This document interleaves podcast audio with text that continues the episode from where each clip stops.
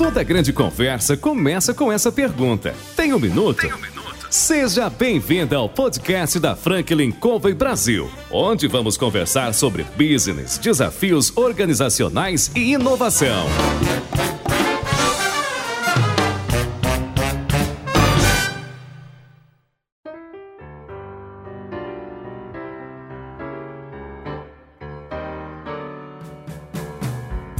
Pessoal, bem-vindos a mais um episódio, a um, mais um podcast Tem um Minuto. Eu sou Alexandre Barbosa, consultor da Franklin Cove, e hoje vou conversar com o Henrique, Luiz Henrique Garcia. E hoje eu vou conversar com Luiz Henrique Garcia, fundador do Kit Já. E vamos entender aí essa ideia incrível que o Luiz teve. Ô Luiz, você tem um minuto? Tenho, tenho muito prazer, Alexandre. Eu tenho uma vida aqui para contar o que a gente pode conversar um pouquinho. Show!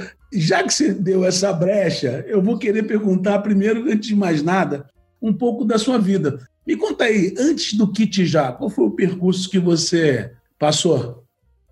Mas o Luiz ele tem uma história de peregrinação, vamos assim dizer, né? Eu sou natural de Porto Velho, Rondônia, né? Nasci e morei muito tempo lá. Só que em virtude da carreira que meus pais tinham, né? Eu transferia bastante. Então eu morei no Acre, no Amazonas, Maranhão, Minas Gerais, até que fui muito bem recebido aqui no Paraná.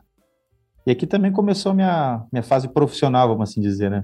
Fiz direito na PUC aqui de Curitiba, é, trabalhei por 10 anos como advogado e brinco que minha carreira como empreendedor é, é bem recente, inclusive. Faz, vai completar três anos agora, mas que, graças a Deus, deu, tem, tem caminhado bem. O Luiz é um cara extremamente apaixonado pela família, pelos filhos, pela esposa dele, é, devoto de Deus, de São Jorge, de uma forma muito forte, carrega valores morais e éticos muito fortes também é apaixonado pelo Grêmio dele, apaixonado por futebol. e, cara, eu gosto muito do relacionamento pessoal, gosto muito de, de contato com as pessoas. É. Eu brinco que em home office, assim, eu passei poucos dias, né, de forma obrigatória, infelizmente, porque eu gosto muito desse contato com as pessoas. Tenho ido quase diariamente para a empresa, que nem que seja para trabalhar no escuro, né, mas é, acho que são dois momentos muito importantes que eu tento separar na minha vida, o momento profissional e o da minha família tento me entregar de forma profunda assim para os dois, né? E acho que isso ajuda a separar as coisas, como se estivesse tirando uma capa, né? Em um momento e outro, assim. E tento fazer isso com muita força. Então, assim, cara, o Luiz é um cara que gosta de se divertir, vamos assim dizer. Faz do trabalho uma brincadeira, né? E graças a Deus tem dado certo. E gosto muito das pessoas também. Esse contato acho que é muito importante para mim. O Luiz é um cara simples, cara. Cara de pouco luxo, como brinco aqui no Paraná. tá certíssimo, legal. Cara, e, e, pelo seu negócio, dá para ver claramente a importância que você dá às pessoas, né? Eu estava é, conhecendo um pouco mais do, do, do Kit Já e, e vi que você já ajudou muita gente pelo Brasil afora aí com os serviços que vocês prestam. Um pouquinho para os nossos ouvintes aí o negócio, ou na verdade, a área de atuação aí, como é que acontece na Kit Já. Legal. Assim, eu como advogado, eu trabalhava com recuperação de crédito já, né? Então, assim, só que era uma, uma visão meio cruel, assim, que cobrar as pessoas não é nada confortável, né? E eu, eu, sempre falava assim, às vezes a gente entrava em contato com algum cliente, era recebido de uma forma muito, muito dura, às vezes, por ele, sendo que, na verdade, você estava tentando propor alguma colaboração, né? E quando isso de fato acontecia, você enxergava uma gratidão muito do lado de Flávio. Esse retorno começou a me mudar um pouco minha cabeça, sabe? E eu até conversando com o meu time já na época, eu falava, cara, a gente tem que separar duas coisas que são muito diferentes. Ser devedor e estar devedor são coisas completamente diferentes. Todo mundo talvez já tenha passado por um momento de dificuldade, já tenha tido seu nome inscrito em órgãos de restrição ao crédito, e isso tem que ser respeitado. Né? Não é porque determinada pessoa não tem o dinheiro para liquidar uma dívida agora que não vai daqui a seis meses. Então você tem que saber lidar com isso das pessoas. E por ser um tema tão sensível, ela tem esse bloqueio desse, desse contato com as pessoas, ou por telefone que seja. E aí, na época, eu já tinha investido numa empresa que, que é meu sócio hoje em dia, de desenvolvimento de softwares, que basicamente trabalhava com startups. Eu falei com o Abreu, né? Eu falei, Abreu, cara, eu sei onde o cliente está, conheço ele, né? Tenho o telefone dele, mas, sei lá, até por constrangimento dele, a gente não está conseguindo essa proximidade, não estou conseguindo levar informação.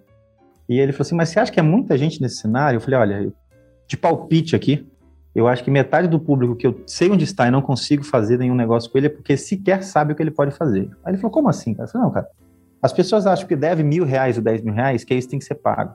O que não é verdade. Existe hoje uma, uma flexibilização, isso mudou muito, né, de você tentar ser mais colaborativo. E aí, quando você consegue levar a mensagem para o cliente, que você tem uma opção de negociação para ele, por vezes com descontos extremamente agressivos, 90%, 95% que pode chegar realmente, a pessoa toma aquele susto, né? E aí eu falei, falei assim, cara, vamos fazer o seguinte, vamos construir uma ferramenta que eu consiga levar informação para o cliente sem necessariamente interagir comigo, né? E aí surgiu a ideia da Kit Já, onde eu jogue, eu faço esse engajamento no cliente, diga mais ou menos o que eu posso fazer para ele, né? Sem que necessariamente ele tenha uma interação humana, né? E essa que acho que foi a grande sacada da empresa. A gente conseguir se comunicar, seja por SMS, por e-mail, por rede social, com esse público que hoje no Brasil são mais ou menos 64 milhões de pessoas que estão inadimplentes. Né? Nossa, é muita gente, cara, muita gente num cenário. E assim, com a pandemia se agravou demais, né? E aí, quando a gente conseguiu fazer isso e trazer a, a, esse cliente para dentro da plataforma e mostrar um pouco do que pode ser feito, o resultado não podia ser diferente. Né? Foi conversão. Então, as pessoas vinham, claro, que, que tinham possibilidade de fazer naquele momento, ou tentavam construir alguma coisa conosco. E a evolução da Kit já foi exatamente de tentar fazer a compreensão e a leitura do momento de cada cliente. De novo, ser, estar, devedor são coisas diferentes. E quando as pessoas começaram a alimentar a gente, e aí, hoje eu sou um cara apaixonado por dados, mesmo sendo advogado, como as pessoas acabaram começando a municiar a gente com muita informação, a gente fica, cara, existe um cenário muito grande de pessoas que você precisa ter uma linha de raciocínio e de relacionamento com ela muito próximo. Aquela coisa que eu falei, eu gosto das pessoas, e realmente eu gosto eu tiro um tempo todos os meses do, do, da minha carga horária para conversar com clientes. Seja bom, seja ruim, mas para entender. Como, a gente tem uma avaliação de NPS aqui, mas eu gosto de ter esse NPS do pessoal também. A subjetividade do comentário das pessoas é muito importante. E quando a gente começou a ver que as pessoas falam assim: olha, eu quero, eu gostei da tua oferta, mas hoje não é minha realidade. A gente começou a pegar essas informações e devolvê-las para os credores. Fala assim: olha, a tua proposta não é ruim, mas esse não é o timing do cliente. Como é que a gente pode compreender nisso? Né? E como é que a gente trabalha isso com com um volume muito grande. Hoje na plataforma eu tenho 25 milhões de CPFs para você negociar. Então como é que você devolve essa informação ao credor, né? De uma forma massiva. É. E a gente começou a mostrar para o credor, com dados novamente, assim, que é, o cliente que talvez não tivesse mil reais para fazer um acordo, talvez tivesse uma flexibilidade em 10 de 100, né? Ou alguma coisa mais flexível ainda.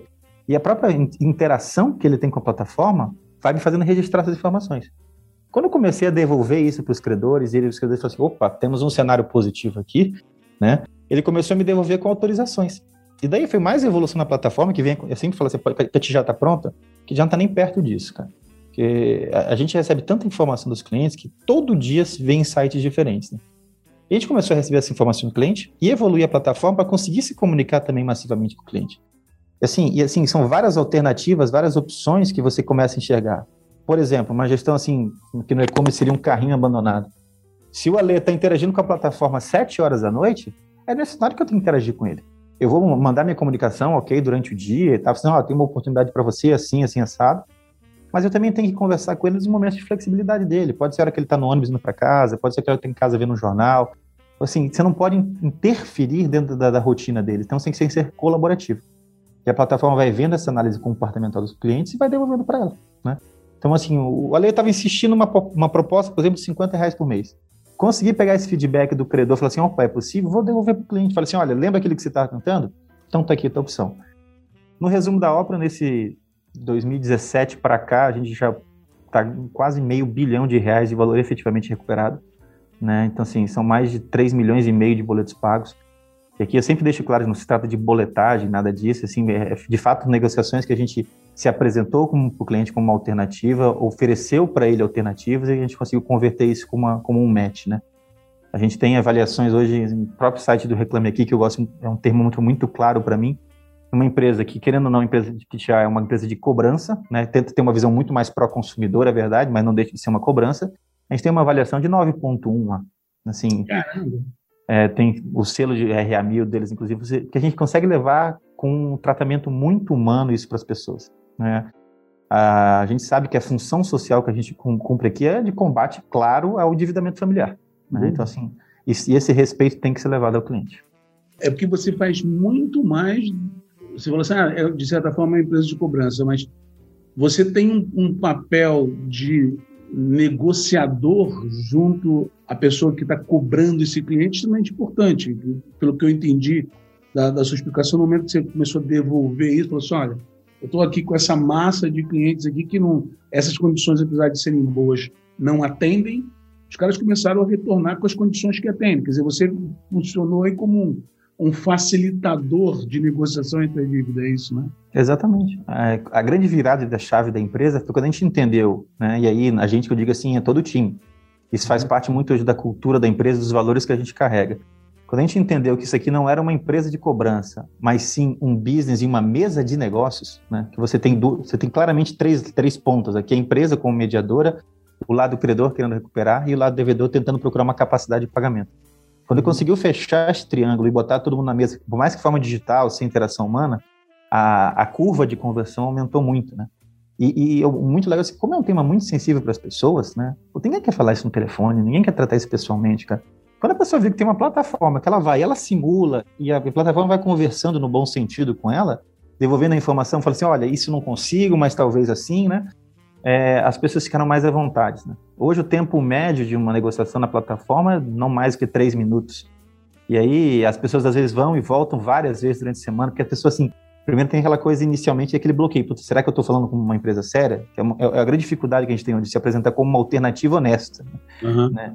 E infelizmente tem muita gente no mercado fazendo trabalho ruim, né? E aí quando a pessoa começa a gerar aquela confiança, quer ver realmente que tem uma parceria com aquele credor, com aquele banco, enfim, a pessoa gera essa confiança e enxerga exatamente na Kit já essa alternativa.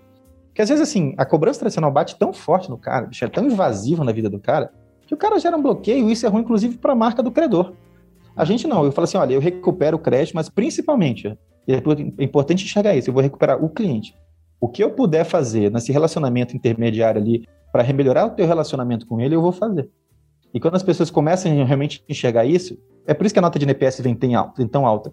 Porque ele enxerga realmente ele como uma ajuda, né? Eu estou pegando na mão do cliente e falando assim, calma, não é assim, dá para fazer. E todo o nosso blog vai em linha exatamente de comunicação e dicas sobre educação financeira, porque, cara, isso não faz parte da vida do brasileiro, né? Não. Educação financeira não faz assim. Eu, eu, sempre falo assim, o brasileiro infelizmente enxerga o cartão de crédito cheque especial como uma extensão da renda dele. E, é. e, olha o perigo da coisa. Você está falando um produto que tem 15% ao mês de juro, que dependendo em, em casos de, de, Tem casos aqui no Brasil que ultrapassam 500% ao ano, né? É uma bola de neve sem tamanho. Então, assim, quando você começa a devolver o cliente, não só a negociação dele, as opções dele, mas informação, é uma relação de confiança e de proximidade muito grande. E você comentou um negócio interessante, que era a minha percepção e você acabou confirmando a interação ser digital é um facilitador, né? Ao contrário que muitas vezes a gente pensa, ah, não, se não tiver um ser humano, é, se não estiver falando com alguém, é ruim. Nesse caso específico, é, facilita até a abertura do cara para expor a situação que ele está vivendo. Né? Sim, sim. É. Veja, digitalmente, sem interação humana, você está criando ali uma relação de psicólogo, né? Teve uma marca que fez um teste há um tempo atrás em shoppings e ela tinha, quando você entrava na loja, tinha dois tipos de cestas que você pegava, uma azul e uma vermelha. A azul dizia, por favor, me ajude, eu preciso de ajuda. E a vermelha, não, eu estou só olhando, não preciso de ajuda. Quando as pessoas entenderam a mensagem das duas, a quantidade de acessos que essa loja teve aumentou em 20%. Porque você soube respeitar o momento daquele cliente. Né? Uhum. E aquela coisa, a gente está inibido, fala, puta, não vou que alguém vai me encher o saco naquela loja. Quando, é, não, é, exatamente assim. Quando as pessoas começaram a ver o digital, assim, cara, eu posso testar essa ferramenta aqui sem pagar nada várias vezes ao dia, e não necessariamente agora eu vou fazer, mas em algum momento eu vou fazer. E, e, as pesquisas dos credores mostram que mais de 90% dos clientes que negociam com plataformas digitais fidelizam ela. O primeiro acesso dele, claro, desde que seja um comportamento que foi agradável para ele, ele vai voltar no momento da capacidade financeira dele, porque você soube respeitar este espaço dele. É claro que eu vou devolver informação para ele, falar assim, ah, se eu não puder fazer mil e mudou o desconto, eu vou devolver com um novo desconto, até que dê o match das duas pontas, né? E, e é muito bacana, porque assim, é, quando você começa a ver por análise comportamental das pessoas, é muito curioso isso. E, e, você falou um negócio interessante, né? Não é que o cara seja um devedor, né? Ele está devedor. Ele está. Né? Ele e ele quer que esse momento seja respeitado, né? Sim. A, a, relação que você tem hoje, eu imagino que você o que já presta serviço para um grupo de credores ou para empresas que contratem os serviços da, da Ketjá. Você tem uma informações extremamente valiosas e eu queria não sei se faz sentido o que eu vou perguntar, mas nós estamos aqui explorando insights. Ah, como está a valorização desses 25 milhões de CPF que você tem registrado? Tem um, valor, uma percepção de valor grande por conta da, dos possíveis credores aí, não? Sim, sim, mas aí tem que tomar alguns cuidados também, né? A LGPD ela nos coloca algumas limitações que são bem inteligentes, na verdade, diz o seguinte, ó, eu tenho que usar aquele dado que estou recebendo do credor para aquele fim específico, né? É claro que de forma geral e uma forma macro, você começa a ter entendimento de comportamento dos clientes, de time, enfim, mas aquele dado especificamente daquele cliente, ele não pode ser utilizado, né? Eu posso me apresentar para o cliente como uma alternativa para ele, as, as opções de negociação que ele tem, mas você nunca vai invadir um campo ou outro, né? Por exemplo, o telefone que é de um credor, eu tenho que trabalhar com este credor. Se eu recebi um outro, de um outro credor, eu vou trabalhar com aquele. Eu não posso fazer este cruzamento, a não ser que você faça um enriquecimento externo e uma outra contratação de serviço. Então, tem alguns limites que a gente coloca assim que, que são importantes para preservar também a, o relacionamento do cliente com o credor original. Mas, cara, assim, quando você olha em riqueza de dados macro, né, sobre comportamento das pessoas, sobre é, poder de compra, por vezes, dela, característica da, do, das operações dela, você vê algumas tendências, assim, principalmente em momentos como o da pandemia, né? Você vê um comportamento, por exemplo, uma concentração muito maior de dívidas de cartão de crédito, cheque especial, porque a pessoa, coitada, estava desesperada, não tinha de onde tirar o recurso, e aquele ali é, é o produto mais fácil que ela tinha para consumir aquele recurso, né? Então, sim, existem linhas de tendência assim, que a gente consegue enxergar, e da mesma forma depois consegue retornar para esse cliente com informação. Fala assim, olha, aquele cartão de crédito que virou aquela bolha, calma, que eu tenho uma opção de novo para você aqui. Então, você devolve a informação do consumo dela mesma, entendeu? É, eu estava justamente pensando nisso, né? Quer dizer, você tem uma, uma curva comportamental baseada numa massa de dados extremamente significativa, né? Estamos falando aí de mais de 10% da população brasileira, né? E que te permite fazer uma análise super interessante em vários aspectos, até em relação ao consumo, né? Sim, sem dúvida, né? Assim, não só o consumo, às vezes até o próprio credor, né? A gente devolve informações para o credor dizendo assim, olha, o comportamento da tua carteira está sendo assim o comportamento do mercado está sendo assado. Né? Então, vamos lá, e, e, a ferramenta vai devolvendo assim, de forma online para a gente isso. É, qual que é a melhor opção de negócio? É a vista ou parcelada? Eu falo, não tem certo e errado, depende. Você não pode falar no meio de janeiro numa proposta vista com um cliente que está pagando um monte de imposto, né? E você não pode deixar também de se comunicar com o cliente em novembro, dezembro, que ele está eventualmente mais capitalizado por conta do 13 terceiro dele, talvez com uma proposta vista, mais agressiva. Só que isso é uma visão macro distante. Só que no dia a dia, no meio, durante um mês, existem várias variações de posicionamento dos clientes, né? E a ferramenta começa a me devolver, porque assim, quando eu vou me comunicar com o cliente, eu tenho propostas à vista, parcelada, como, tenho comunicações com eles por quantidade de parcela, por valor de parcela, enfim, por desconto. E qual que vai se converter mais? A ferramenta tem que me dizer.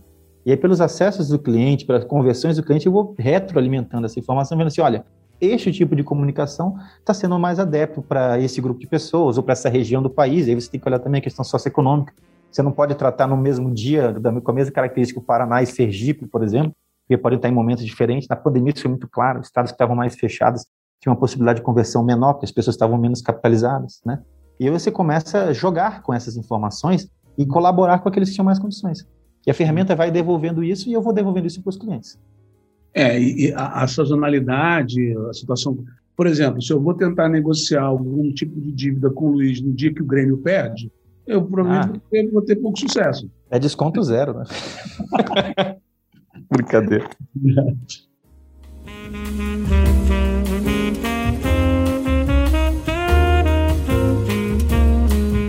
Luiz, é uma coisa que é uma curiosidade que eu acho que talvez seja dos nossos ouvintes aqui. Você colocou muito bem a situação, vamos dizer assim, é, de crédito da população brasileira, especialmente na pandemia. Se a gente pudesse suprimir o efeito pandemia, como é que você analisa, até por conta desse aspecto cultural que você falou do brasileiro, como é que você analisaria, fora da pandemia, essa tendência aí de, de crédito ou de inadimplência no Brasil? Veja, quando a gente olha assim para pré-março de 2020, tá, em termos de recuperação, estava tendo uma crescente, tá? Em volume de negócios, e engraçado que são, é, a recuperação de crédito ela tem, ela é meio chata às vezes, porque ela é cíclica. Você depende das pessoas terem dificuldade, mas ao mesmo tempo você depende da recuperação econômica para resgatar essas pessoas. E naquele momento ali, estava uma curva muito clara de aumento de negócios e diminuição de base. Por quê? O Brasil tinha diminuído a quantidade de devedores dele, que passava por um leve momento de aquecimento econômico, e de maior capacidade de pagamento, que acabava acontecendo as duas coisas. Para a gente, como empresa, quando veio a pandemia, aumentou muito o volume de negócio. Nós falamos, nossa, que incoerência, porque aumentou muito a base, né? Se tornou muito mais flexível, a gente devolveu muita informação para os credores, é o seguinte, olha, o momento não é bom, é, a gente precisa pensar em alternativas para os clientes, né? Então, a gente teve credores que a gente trabalhou com carência de 90 dias, né? E a gente fazia quase que uma rolagem de PDD com esse, tipo, com esse público, né?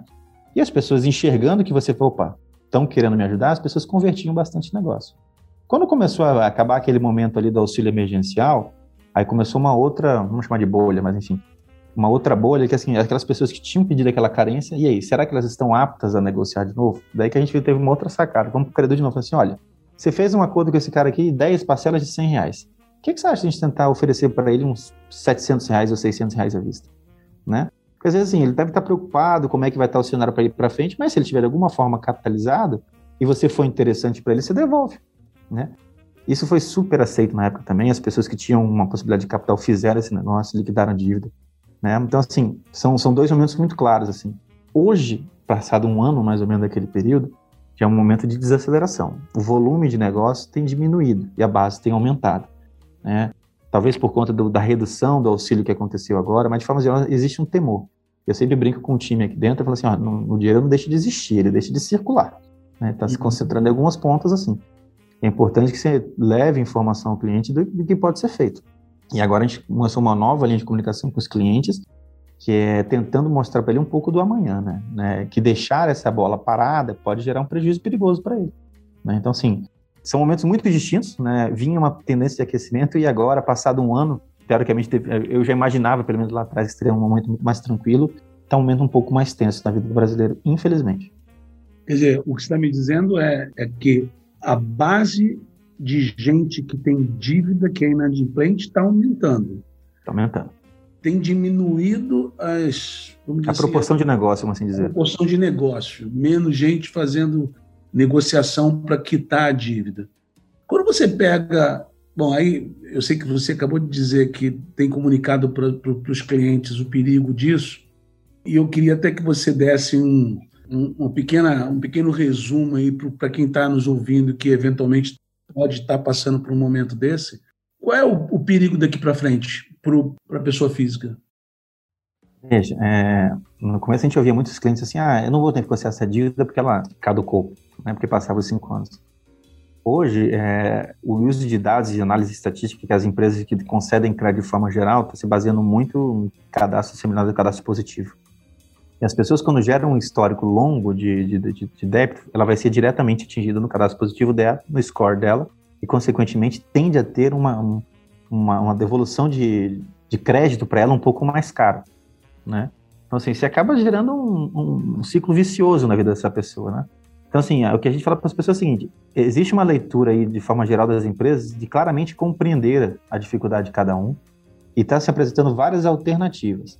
Não é porque você não tem condição de quitar ou mesmo fazer um parcelamento daquela dívida que você não deve procurar negócio. É, o Banco Central recentemente emitiu uma resolução que diz que os, os bancos e rede varejistas que trabalham como financeiras, quando sentir que o cliente está demonstrando sinais de dificuldade financeira no cartão de crédito, por exemplo, dele, pagando o valor mínimo, enfim, e aí já tem uma, um percentual de juros de crédito rotativo altíssimo, tem que apresentar alternativas, como a gente chama de crédito preventivo, onde você fala assim, ok, Alexandre, que, que você acha de pegar esse teu cartão de crédito, uma dívida de 5 mil reais, uma taxa de juros média de 10% ao mês e fazer um negócio aqui, fazendo uma espécie de um CDC de 3% e alongar isso. Eu te mantenho com o teu cartão, reduzo um pouco o teu limite de crédito, é verdade, para você dar uma equilibrada nas suas contas, mas você não paga aquela carga. Essa, essas alternativas já estão sendo oferecidas. Só que, por vezes, de novo, assim, o, o cliente tende a, até pelo, pelo como constrangedora como é, tende a não querer ouvir, né? Eu sempre falo assim, não é porque é pela Kitijal ou qualquer outro canal que as pessoas não devem buscar negócio, tá? Eu, eu tinha um chefe meu que brincava que mais vale uma grama de negócio do que um quilo de trabalho. Né? e, e, assim, deixar passar pode afetar diretamente teu score, pode não, vai afetar diretamente teu score, e eventualmente uma outra necessidade de crédito que você tenha pode se tornar bem mais cara. E aí, cara, vai ter que pagar do teu bolso do mesmo jeito, só que com mais tempo de duração ainda, não é o caso.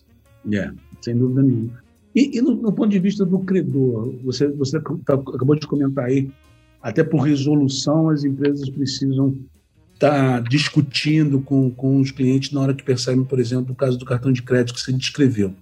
Saindo desse caso específico que você descreveu agora, como é que você começa a entender a mudança de mentalidade das empresas em relação tanto à cobrança quanto o crédito para o consumidor? Você acha que, de alguma forma, o, o, momento que nós vivemos nesses últimos quase dois anos, um ano e meio, é, fez com que as empresas começassem a ver isso de uma forma diferente, que tivesse mais uma, uma humanização maior em termos de, de cobrança?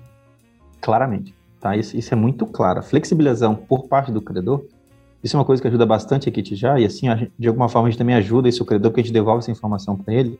Uhum. É muito claro na, situação de tentar compreender o que cada cliente pode fazer. Né? A pergunta muda, né? Antigamente, quando você fazia negociação, o, o credor ia te oferecer, ah, o que, que você acha de fazer em 24 vezes de mil? E a pergunta não é essa, a pergunta é, quanto você pode pagar? Né? Uhum. Né? E baseado nessa informação que é riquíssima que o cliente vai te dar, você vai montar uma linha de, de parcelamento que aumenta a, aumenta a tua adimplência, né, tende a diminuir consideravelmente a quebra médio e longo prazo, você garante a recuperação do teu crédito, você garante o principal, que é o bom relacionamento com o cliente. Quando você começa a enxergar que o custo de aquisição do cliente é um custo altíssimo dentro da tua, da tua vida financeira como um todo, você fala assim, cara, esse cliente já veio para mim, negociou comigo, passou por uma dificuldade de verdade, mas não faz sentido nenhum deixar ele embora para o meu concorrente, né? Então, quando começou a enxergar isso, é, o lado humano, não só de cobrar, mas o lado humano de retratar o cliente mudou muito. As avaliações de NPS hoje das grandes instituições são muito exigentes, cara. Nota positiva para NPS não é 7,5 ou 8, é 9 e 10. Se o cliente tem uma classificação abaixo disso, ele está perdendo ponto. Então, é, é, muito claro isso. O digital ajudou muito isso. Né? Hoje tem grandes instituições que não terceirizam mais serviço de cobrança para empresas tradicionais. Tá? Elas deixam 100% no digital ou num call center interno dela, onde ela consiga controlar esse ambiente de relacionamento com o cliente dela. Porque ela sabe que não faz sentido nenhum ela deixar o concorrente, o concorrente dela pegar um cliente por conta do mau trato de relacionamento com ele. Não, não entra na cabeça deles, né? Quer dizer, mudou completamente o paradigma, né? Agora, tem uma coisa que nós estamos uh, observando em relação aqui, já que a gente não tocou, eu queria que você falasse um pouquinho mais. Como é que é esse negócio de sugestão de desconto? Na hora, na hora que você entra fazendo a, a, a facilitação dessa negociação, você pode fornecer para o credor, inclusive, uma sugestão de, de desconto para aquele cliente? Sim, a gente pode apresentar para ele, né, a análise que tem demonstrado, e aí aquela riqueza de dados que a gente gera, né, o que, que o mercado está se comportando, né? Qual que é o perfil de cliente, por exemplo, vamos fazer uma análise grossa aqui, um perfil de cliente hoje com até 180 dias, né, de uma, uma operação de cartão de crédito, que é uma operação sem garantia, como é que esse cara está se comportando? Que tipo de negócio que ele está fazendo no mercado? Olha, esse cara está pedindo aí 10, 20, 30% em cima do, do valor principal da dívida dele. E aí, se a, se a oferta daquele credor está descasada com isso, você devolve para ele. Fala assim, olha, manter ou tentar cobrar do jeito que está, vai manter a conversão baixa. Agora, se você flexibilizar para ele, talvez você volte, ele volte a consumir com você, né? Ele te devolva uma parte desse recurso, você deixa de ganhar de um lado, mas você ganha de outro. É aquela coisa, você pode até ganhar, ganhar e não levar. São duas coisas bem diferentes, né? É. E aí você devolve essa informação com algumas orientações de feedback de mercado mesmo. Assim, pode estar tá ruim, pode estar tá bom. De novo, na pandemia, aquelas opiniões que a gente falava assim, ó, não só um bom desconto à vista, mas uma boa flexibilização ou para alguns credores específicos que tinham uma característica mais classe C e D, fala assim, olha, vamos fazer uma campanha de seis meses com com parcela de 50 reais que seja, né? Porque esse cliente, de novo, quando ele enxerga, e, e aí existe uma rejeição muito grande antes, de por que, que eu vou flexibilizar, pagar, deixar o cara pagar 50 reais se depois ele vai quebrar? Eu falei, pô, como é que você sabe que vai quebrar? Ah, porque quando aumentar o valor da parcela, é esse o comportamento do cara. Você falou, você tem dados para saber disso? Uhum. Não, mãe, mas é uma opinião muito clara por tudo que eu vivi na mídia. Ah, vamos fazer o seguinte, vamos fazer uma. Vamos pegar uma base, uma parte da sua base aqui e vamos fazer uma, uma avaliação sobre isso. Quando a gente começou a ver que, na verdade, e de novo, eu sempre paro na, na tecla do comportamento e dos dados, porque ela desmistifica teorias, né? Quando é. a gente é. mostrou para os clientes que assim, ó, este cliente, na verdade, ele foi tão positivo em, em aceitar a tua oferta que ele está confiando mais na tua marca. Entre pagar a conta de, da loja X ou daquela loja Y que não flexibilizou nada para ele, ele vai manter com você, porque ele não pode fazer as duas coisas simultaneamente. Então ele vai dar preferência porque tem um relacionamento mais próximo com ele. Rapaz, a gente hum. quebrou as pernas de uma forma quando apareceu esse tipo de dado, assim, que hoje, hoje a gente, toda vez que vai entrar um credor novo para trabalhar com a gente, a gente já fala assim, cara, como é que você trabalha? Trabalha assim, falei, olha, podemos ajudar, até porque eu trabalho com grandes contas, tem essas características, mas ó, vamos, vamos evoluir algumas coisas, né? Eu tenho, eu tenho um monte de informação para te devolver aqui, para te mostrar que, de novo, não tem certo e errado, mas você está no timing errado dessa sua visão. E aí, cara, e quando você começa a ganhar essa confiança, não só com o cliente, mas com o credor, é uma coisa bem curiosa, assim. É, e, e interessante, né? Se, se eu te contrato para fazer cobrança para minha empresa, na verdade, a Kit já é muito mais do que o processo da cobrança. Eu estou contratando uma consultoria junto, né? É a inteligência da cobrança. Você, eu estou te devolvendo a inteligência dela. E eu estou te devolvendo essa tua estratégia. Assim, é claro que o credor também nos dá informações sobre o mercado muito valiosas, a gente tenta explorar todas elas. Mas essa é uma relação de ganha-ganha literalmente, né? Se eu recupero mais, o banco ganha mais, a empresa ganha mais. Então, assim, é, é uma mão lava a outra, tá? Então, assim, é muito legal isso, porque a gente devolve não só resultado, mas a gente devolve inteligência do resultado, que é isso que pouca gente faz no mercado. Ô, Luiz, eu vou deixar o meu lado de, de tecnologia vir à tona aqui um pouquinho. Essa plataforma, esse processo digital que vocês utilizam, ele é totalmente automatizado? Como é que tem gente por trás desse negócio? Na hora que o cara só pode falar às sete horas da noite, como é que vocês administram esses contatos aí nos mais horários, nos horários mais variados ao longo do dia? Legal. Assim, a, a, parte de gestão de carrinho abandonado é 100% automatizada. Né? Se, dá um exemplo. Se o cliente acessou agora, né? É, eu registrei o horário de acesso dele, é um evento que eu registro do meu lado, 24 horas depois eu vou me comunicar com ele nesse mesmo horário. A parte de informação de dados e interação também, tudo automatizado. Onde é que entra o lado humano aqui, né? O lado humano entra em tratar esses dados, fala assim, opa, tem uma, uma linha de tendência de comportamento aqui, então ele vai, esse time de dados vai pegar essa informação e vai devolver para o time de estratégia. O time de estratégia vai alinhar e padronizar na plataforma aquelas características que foram levantadas. E aí sempre de um dia para outro, de um dia para outro, que é, é, é, de novo, não tem certo e errado, tem momento. Porque a gente no quinto dia útil do mês tem mais dinheiro do que no meio do mês, no final do mês. Então você tem que saber entender, né? E aí ele simplesmente padroniza e devolve para a plataforma, a plataforma vai fazer tudo automático. Ele só vai escolher as variáveis que ele quer explorar, por exemplo, as variáveis que estão fazendo sentido. Proposta à vista com desconto agressivo, ou parcelamento alongado, ou desconto, enfim, não sei. As variáveis que estão fazendo mais sentido, e aí, claro, analisando carteira por carteira, tem tudo isso. Padroniza na plataforma, a plataforma volta a se comunicar com o cliente.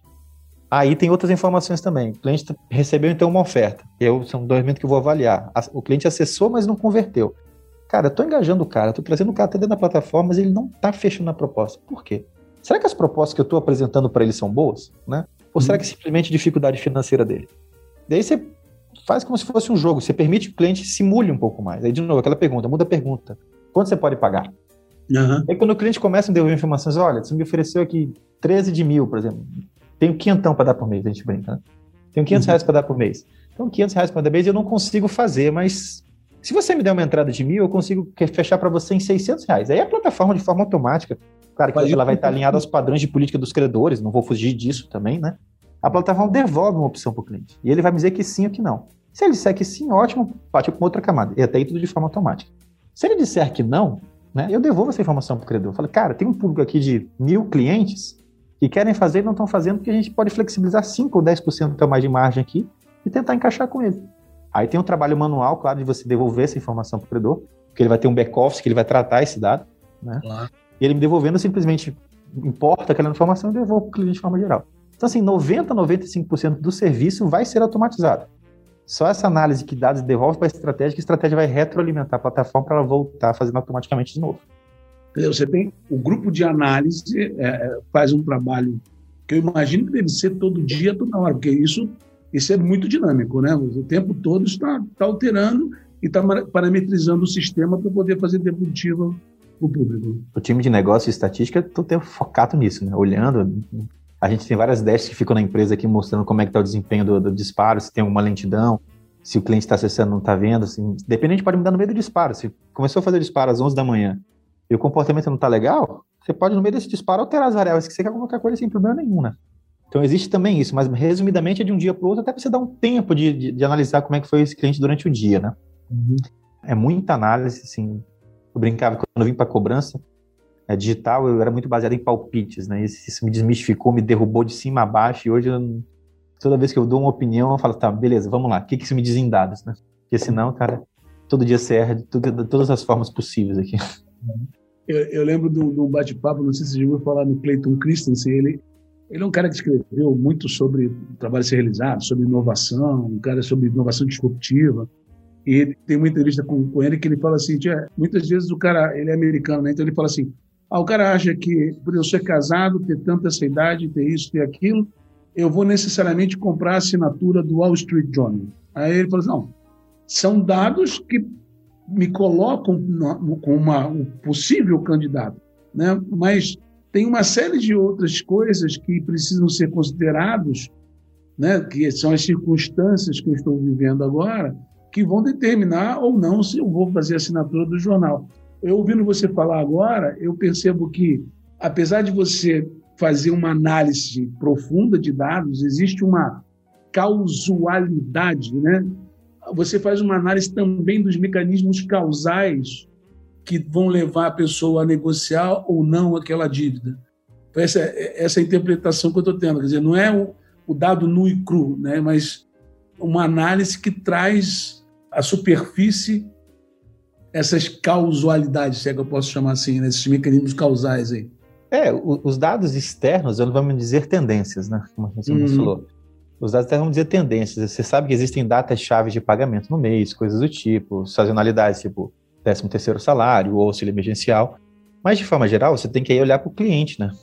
O maior financiador de qualquer empresa é o consumidor dela, é o cliente dela.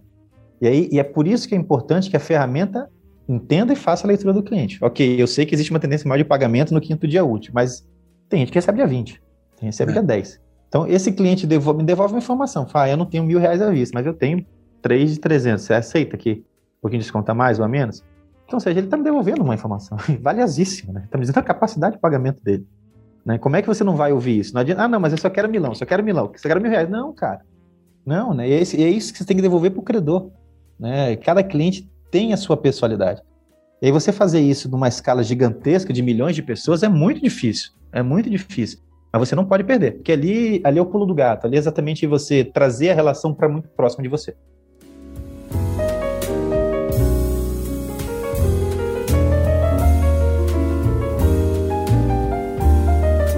E, e você tem uma, uma dualidade aí no aspecto que o cara que está devendo, o devedor é teu cliente, mas o credor também é teu cliente, né, no, em última análise. Então, é, essa, essa habilidade de, de balancear para que os dois saiam ganhando está é, tá além da, da tecnologia, né?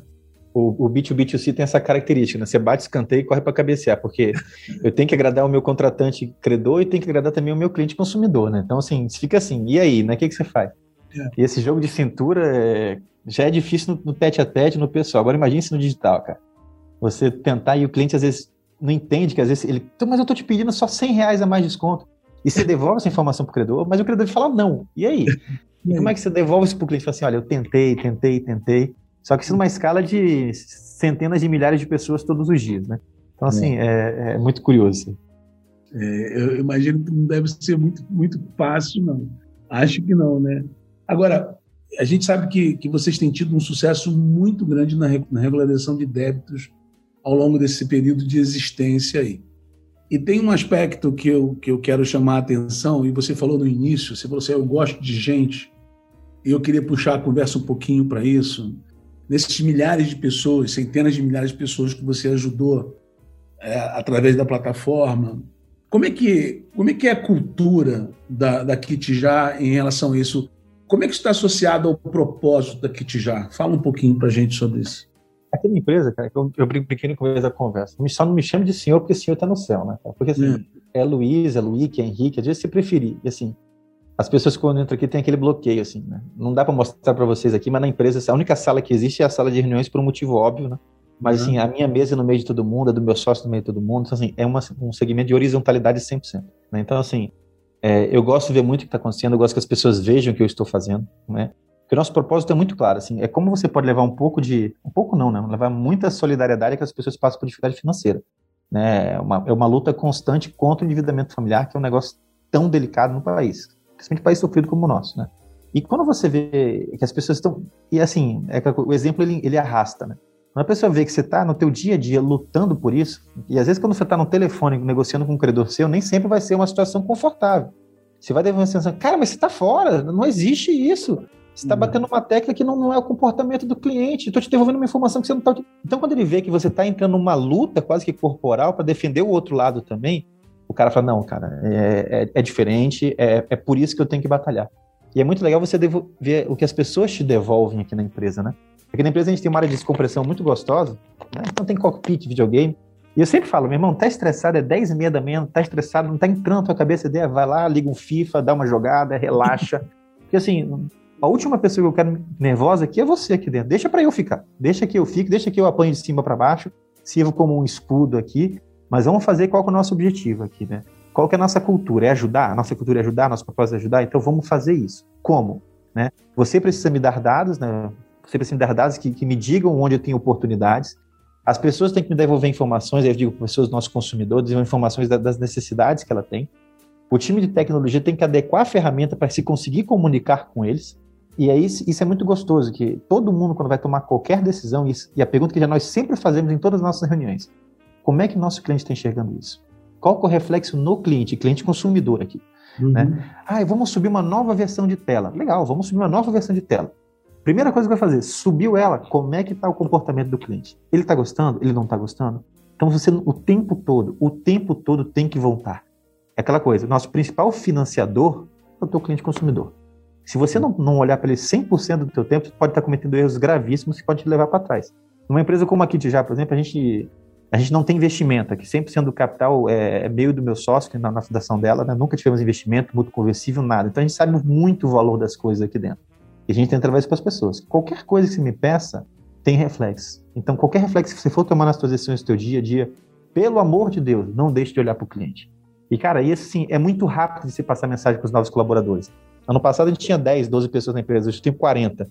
E essas 30 pessoas que entraram depois ali, em duas semanas já entendiam a mensagem. Falei, não, é isso que, que tem que fazer. É muito gostoso. Que legal. Quer dizer, a cultura está bem consolidada em torno desse propósito que vocês desenvolveram ao longo desse tempo de funcionamento. Isso é, isso é um negócio muito bacana e é, e é poderoso, né? Mas, assim, é, é, uma vantagem competitiva. A cultura é uma vantagem competitiva ímpar, eu acho, né? Porque a leitura que eu tenho, né? Por mais que você seja brilhante no negócio, se não tiver uma cultura bem consolidada, você não vai não vai conseguir executar a tua estratégia. Acho que foi o Peter Drucker que falou isso, né? Que a, a, a, cultura come a estratégia no café da manhã, né? Porque realmente você não consegue executar nada sem uma cultura forte por trás. Sim, sim. O, o Luiz não tem nada de brilhante na vida dele como empreendedor. Até brinquei, não, brinquei não, fala sério. Minha vida de empreendedor tem três anos, né? E não tem nada de brilhante nisso. Eu acho que o brilhante que a gente tem aqui é de ter pessoas melhor que você. Né? Uhum. E tem uhum. pessoas que me engajam. Ontem eu tive uma reunião sobre design, inclusive com o time, foi muito legal. Eu, eu cheguei, apresentei uma ideia, na primeira resposta já quebraram minhas pernas, né? Pai, não é assim, papapá. Aí eu falei, e as pessoas assim, e aí, como é que será que o Luiz tá, tá vendo tudo isso? Eu tava literalmente apanhando na reunião com o time, né? Aí eu falei, cara, não façam um esforço nenhum em concordar comigo. É a primeira coisa que eu peço para vocês, tá? Porque assim, eu quero exatamente que vocês me quebrem as pernas todos os dias com opiniões, enfim, com dados de novo, porque assim vocês entendem muito mais do que eu. Eu posso entender da administração do meu negócio, mas do negócio quem entende são vocês. Né? Então, assim, você contratar pessoas que melhorem vocês, faz sim, aí sim você faz um negócio brilhante.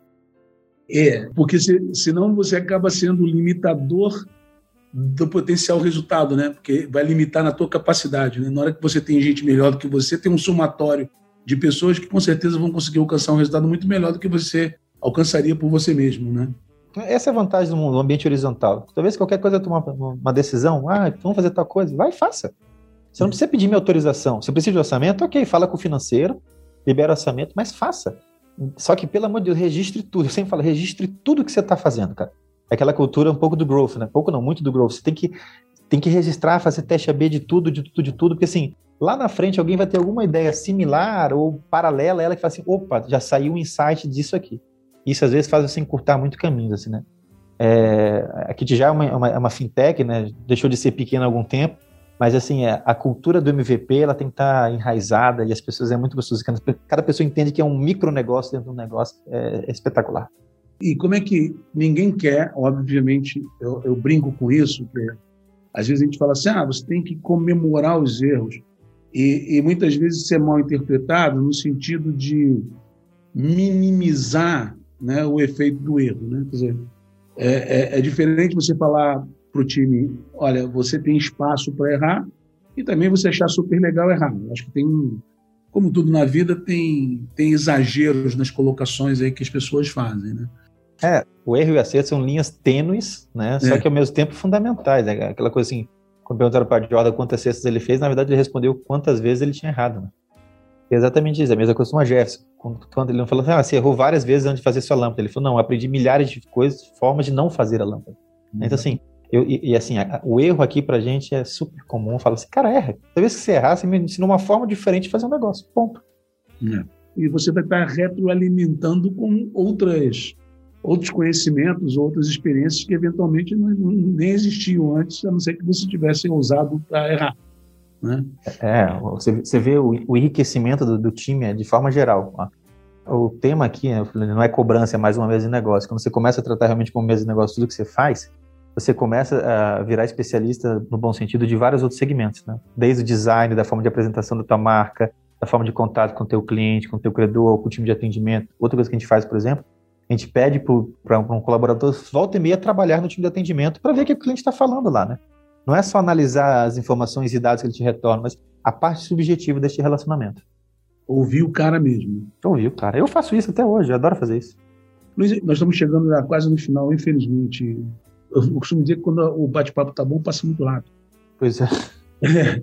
Uma coisa que, até para as pessoas que estão nos ouvindo, de que muito do desempenho das organizações eventualmente estão conectados pelo fato de que nós não temos uma força de trabalho tão bem qualificado, o nosso ensino nos entrega futuros profissionais que ou profissionais que não estão preparados ou que a geração milênio é uma geração que quer tudo é, um retorno rápido, que não tem compromisso.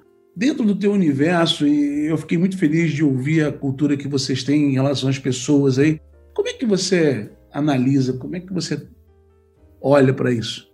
Cara, aqui na empresa a gente tem características muito diferentes de pessoas, não só por, por opinião, por visão política, né? características profissionais, né? E eu tenho as minhas convictas também, mas só que assim, quando você começa a ser questionado, você vê que, de novo, é, o que você sabe é, um, é, uma gota, o que você desconhece é um oceano, né? Eu, eu, vejo, sim, existem algumas pessoas que têm uma tendência um pouco mais imediatista, enfim, e aí, não, de novo, não tem certo e errado, é a característica que cada um quer ter. Tem pessoas que querem para concurso público, tem pessoas que querem para empreender. Eu vim de uma família que meu pai era um concursado e pregou isso durante muito tempo. E quando eu expliquei para ele, falei, pai, não é minha praia, meu negócio é arriscar, é, quando eu montei a empresa, tem lado bonito, né, mas tem lado feio também que ninguém olha. Assim, eu, eu tinha comprado um pequeno apartamento, não tinha nem pago nem um terço dele. Vendi tomando prejuízo e botei todo esse dinheiro na empresa para arriscar realmente, porque eu nunca gostei de chegar no final do mês e, e ser confortável, sempre gostei desse desafio. Assim, cada pessoa tem sua característica, né? Eu vejo muita gente boa no mercado, e essa é a minha muita gente boa sendo subutilizada. Eu sou advogado de formação e venho de uma estrutura muito mais conservadora em limitar as pessoas em algumas coisas. E eu tento pregar exatamente o contrário, que por vezes eu, eu tinha alguns posicionamentos que geravam até desconforto nos meus superiores, porque era aquela coisa de, de, de ser insaciável, né? De você querer fazer diferente, né? Então eu vejo muita gente, a gente no time aqui tem pessoas que são espetaculares, estatísticas, que falam assim, cara, eu trabalhava só com verificação de análise de crédito. falei, cara, como assim? Como ninguém te ouvia? Você tem uma riqueza de dados tão grande da tua natureza. Não, porque eles achavam que não é relevante. Então eu falei assim, tem muita gente boa, tem muita dificuldade em contratar devs, tem toda aquela discussão, né? Mas tem muita gente boa hoje que está empregada, né? Às vezes tem medo de, de, ser desafiada, até por uma questão de, de necessidade financeira também, mas que tem da, da sua natureza ser empreendedora também, né? E acho que o, o, a grande diferença que a gente traz aqui dentro, que eu dou muita liberdade para as pessoas, é o seguinte, cara, de novo, faça você a gestão como se você fosse o dono da empresa. Tenha a cabeça de dono no que você fizer. Seja aqui, seja na sua casa, Entenda o, o, o preço no bom sentido de tudo que você for decidir e as consequências disso. Quando você começa a se desafiar e se provocar diariamente em tudo que você faz dessa forma, você enriquece. O Luiz, é, a gente fez aqueles, aqueles processos da Endeavor que são espetaculares de você pegar o empreendedor pela mão e mostrar. Eu brinco que eu entrei achando que era um empreendedor nota 10, saindo e descobri que era um empreendedor nota 3. Eu, eu, eu, recebi tanta informação boa de tanta gente relevante que fala, cara, como é que eu não tinha pensado nisso? E aí, quando você parar para fazer a reflexão, eu falei, não, cara, eu não tinha pensado, mas eu já tinha sido provocado pelos meus próprios colaboradores. Uhum. Né? E aí, quando você começa, de novo, você tem duas bocas, você tem duas orelhas e uma boca, então você tem que ouvir mais e falar menos. Quando você começa a agir dessa forma e permitir que as pessoas tenham, elas sim, duas bocas, para elas falarem mais para você do que elas estão sentindo, dos desafios, das dificuldades que ela tem do lado dela, você começa a, a crescer a tua empresa, olhando o teu cliente consumidor, o teu cliente credor, mas olhando principalmente o teu colaborador. Ele é gente. O teu negócio é gente.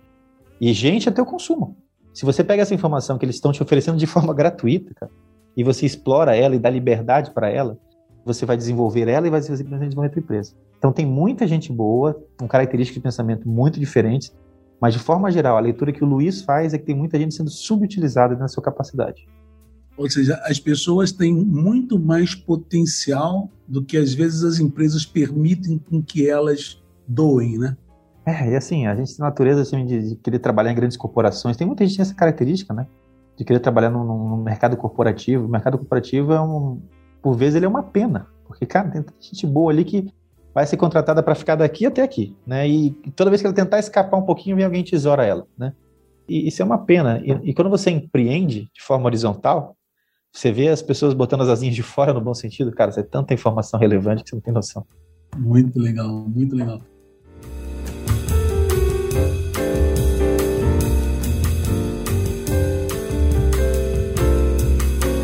Luiz, olha, puxa, que pena que eu tenho, tenho que terminar aqui, mas além de aplaudir a iniciativa de negócio, e, e de novo, é, a gente de vez em quando chama a atenção dos nossos, não chama a atenção no sentido negativo, mas para que eles escutem mais atentamente.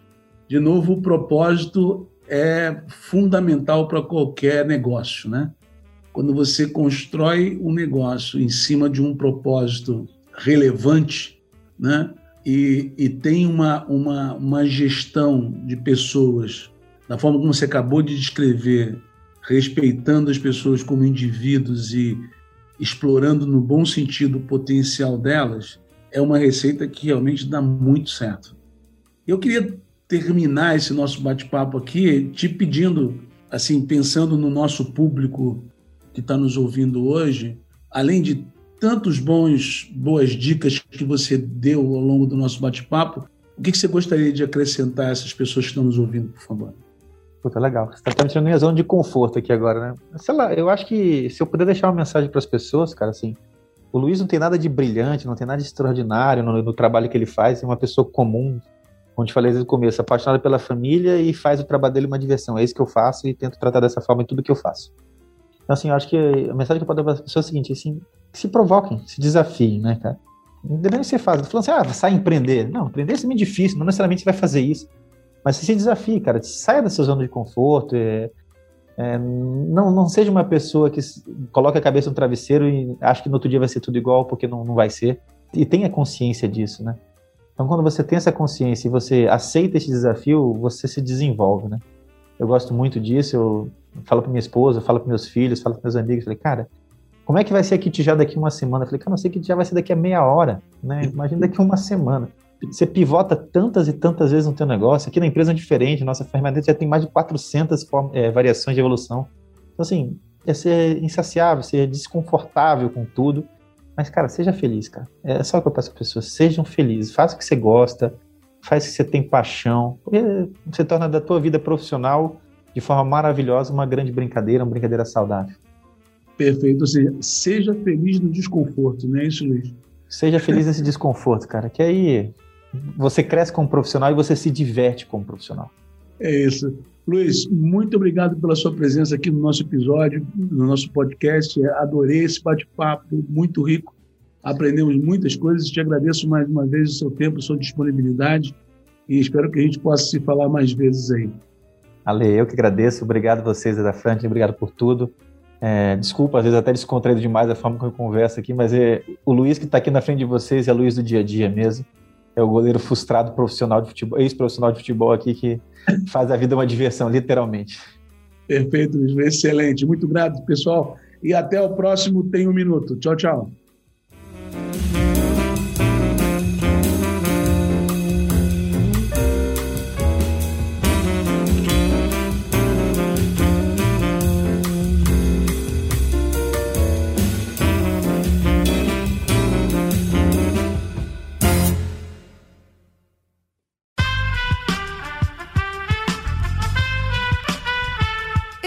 Podcast foi editado por Aerolitos Edição Inteligente.